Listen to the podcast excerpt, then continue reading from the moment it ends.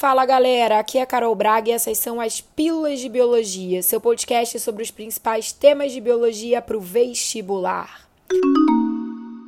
Na pílula de hoje, eu reuni as principais adaptações da relação presa-predador, que é a relação ecológica desarmônica interespecífica chamada de predação ou predatismo, em que eu tenho uma espécie que vai matar outra para se alimentar dela. Quem mata é o predador e quem morre, tadinha, é a pobre da presa.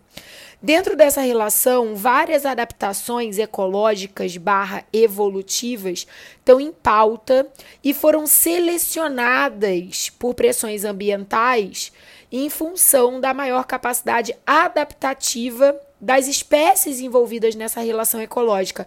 É até interessante começar esse podcast explicando isso. Muitos alunos ficam encucadíssimos para tentar explicar como o camaleão sabe que o ambiente ao redor dele é verde e daí ele muda o padrão de pigmentação dele, se camufla para ficar bonitinho igual aquele ambiente. Como que ele sabe, né? Porque tem uma, uma noção para alguns alunos de intencionalidade, de uma coisa meio malandra, o animal, caraca, como que ele sabe que ele tem que imitar outra espécie? E de acordo com a teoria sintética da evolução, né, que é a teoria neodarwinista, a teoria moderna mais aceita, a gente não entenderia esses princípios adaptativos como intencionais, mas a gente explica tudo isso, todas essas adaptações, como resultado da variabilidade genética que vai acontecendo ao longo de milhares, milhões de anos nas espécies, resultantes de mutações, recombinações gênicas, fazendo com que características surjam aleatoriamente.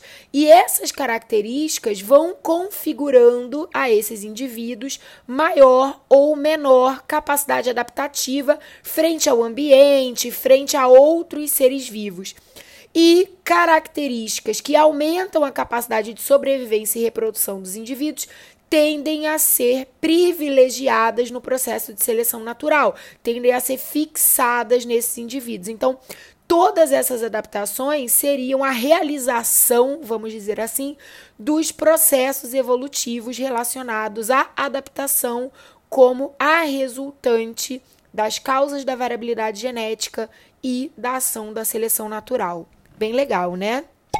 Vamos lá então, vamos falar das principais adaptações presa-predador. A primeira, que eu até já usei o exemplinho do camaleão, é a camuflagem. Como é que a gente define camuflagem? É quando a gente tem seres que imitam o ambiente.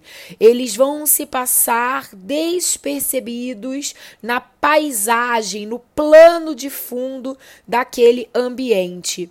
É, além do exemplo do camaleão, tem outros bem clássicos, tipo o urso polar com seu pelo bem branquinho, quando ele fica ali em cima do gelo, ele fica absolutamente camuflado e como um importante predador desse bioma, ele consegue fazer com que a presa não o visualize bem, ele não se destaca na paisagem e se aproxime inocentemente dele e ele creu, ok? É, dentro do, dos tipos de camuflagem, a gente tem as camuflagens que são é, homocrômicas, ou seja, como o caso do camaleão, como o caso do urso polar. Então, eles imitam, são seres que imitam a coloração daquele ambiente. E a gente tem as homotípicas, em que basicamente os seres vivos imitam as formas, a morfologia de alguma coisa naquele ambiente, tipo o bicho-pau, que o formato do corpo dele, das patinhas, imita galhos de árvores, né? Então ele se passa ali como, como componentes daquela vegetação. Tudo bem? Bom, outro tipo de adaptação muito comum de cair no vestibular é o mimetismo, que você tem que tomar muito cuidado para não confundir com a camuflagem. No mimetismo, a gente vai ter seres que imitam outros seres e não o ambiente, como no exemplo anterior, ok? A gente tem basicamente três tipos de mimetismos que podem aparecer no vestibular. Desses três, dois são soberanamente os mais queridinhos. Eu tô falando do mimetismo batesiano, que é quando a gente tem um ser mais bobinho, uma espécie mais bobinha, inofensiva, imitando uma outra espécie valentona, agressiva, venenosa, impalatável. Tem um exemplo clássico que é entre duas espécies de borboletas. A borboleta vice-rei, que é a bobinha, e a monarca, que é a valentona impalatável. As duas são muito semelhantes, então, toda vez que o predador olha para vice-rei, ele pensa que ela é a monarca, lembra da experiência da impalatabilidade e fala: Oh, vou te evitar, não vou te comer. E aí, obviamente, a bobinha se dá bem se fazendo passar pela valentona, ok? Outro mimetismo é chamado de milleriano, que é quando a gente tem espécies igualmente valentonas, impalatáveis, agressivas, venenosas, etc, etc, que se assemelham umas, das, umas às outras. Então o predador olha para uma e reforça aquela estratégia do tipo: caraca, essa espécie aí é braba, não vou me meter com ela não.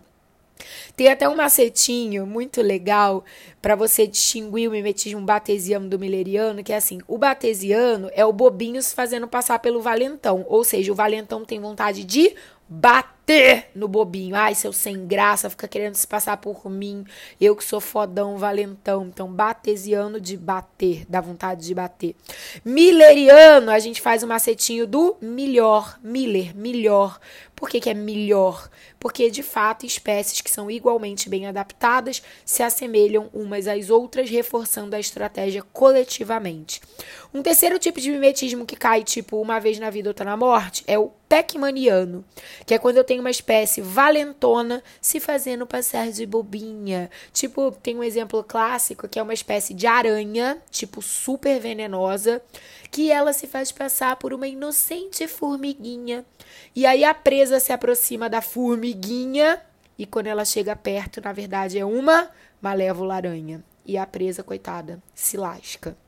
Outro tipo de adaptação presa-predador é o aposematismo, também chamado de coloração de advertência. O próprio nome já explica, né? São quando seres apresentam coloração bem chamativa, que adverte o predador do tipo, ó, oh, não se mete comigo não, tá? Eu sou venenoso, eu tenho toxinas no meu corpo, se você vier me dar uma dentada, você vai se lascar. Então é a forma dele tentar se proteger advertendo o predador de que ele é fodão. Então, aquelas colorações bem vibrantes, né? Tipo da cobra coral, aqueles sapinhos amarelos da Amazônia, tipo, geralmente são realmente plantas brabíssimas, animais brabíssimos. Falei planta, né? Porque eu dei exemplos de animais, mas lembrei logo da comigo ninguém pode, que é uma planta tóxica que as folhas verdes têm umas manchas brancas que ressaltam bastante. É bem aquela coisa do tipo, ó, oh, não me confunde com a paisagem, não. Eu só comigo ninguém pode. Outro tipo de adaptação é a tanatose. Tanato significa morto, então tanatose é um tipo de adaptação em que seres se fingem de mortos. Quando o predador se aproxima deles, eles ó, dão o louco, metem o louco e fingem de morto. E aí o predador geralmente não come bicho morto, né? E mete o pé. Último exemplo é a autotomia, que é quando seres, diante de uma ameaça de um predador, laceram uma parte do seu corpo, uma parte não vital, né? Geralmente um pedaço da cauda, um, um apêndice, alguma coisa do tipo. Tem dois exemplos de animais que classicamente fazem isso: a estrela do mar quando um predador agarra em um dos seus braços, ela lacera aquele braço, larga aquele braço para lá e mete o pé e foge do predador. Tem também alguns lagartos, né, que fazem autotomia com o rabo, com a cauda. O predador ataca ele, ele lacera a cauda, deixa o predador lá se divertindo com a cauda e nisso ele foge e sobrevive. Galera, tem um resumo perfeito te esperando com tudo isso lá no meu Instagram, arroba professora Carol Braga. Se você já faz parte da Como Vulgar, eu vou te mandar esse resumo também em PDF. Se você ainda não faz parte, só vir, meu amor. Pode vir que sempre cabe mais um vulgar ralador de cu aqui. O link de inscrição tá aqui na bio do meu Instagram te esperando. Semana que vem tem mais. Um beijo enorme, haja cu pra ralar e vamos que vamos. Beijo, até semana que vem.